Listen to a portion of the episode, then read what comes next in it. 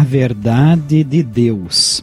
Este é o tema sobre o qual vamos refletir hoje, com base em 1 Coríntios, capítulo 1, versículo 21, que diz: Pelo contrário, resolveu salvar aqueles que creem e fez isso por meio da mensagem que anunciamos, a qual é chamada de louca. Num mundo onde tantas coisas são anunciadas como verdadeiras, precisamos saber onde está o interesse das ações e das atitudes.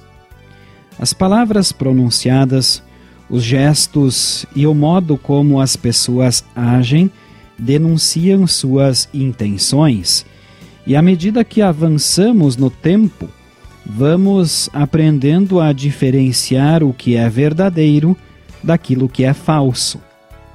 Paulo, o apóstolo, escreve uma carta aos cristãos de Corinto e alerta para que eles permanecessem atentos para não serem enganados quanto à verdade mais importante de nossas vidas, a salvação.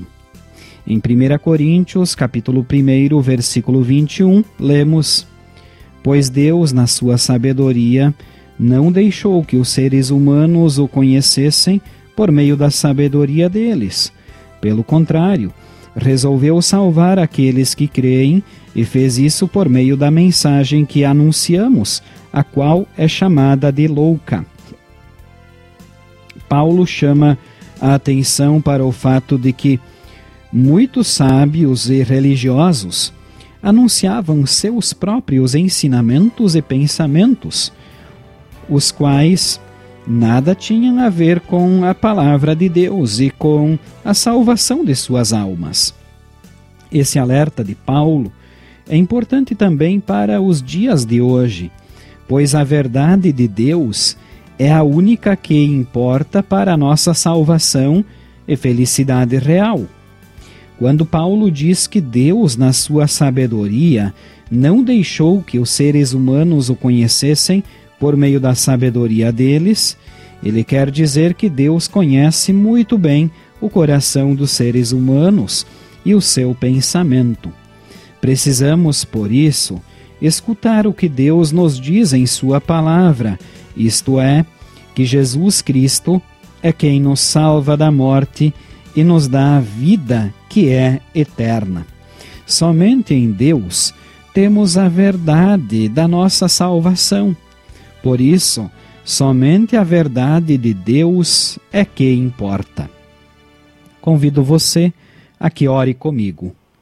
Deus amado, agradecidos pelo teu amor que nos dá a vida, pedimos que esteja sempre presente em nossa vida para podermos viver com coragem e alegres em teu amor.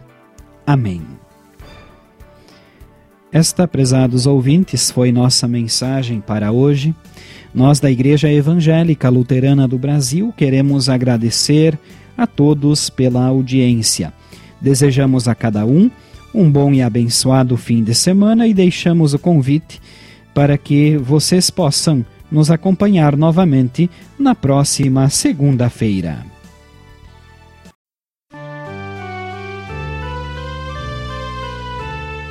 Cristo Rei vencedor, cantemos nós, aleluia. Venceu a morte o Salvador, ressuscitou, aleluia.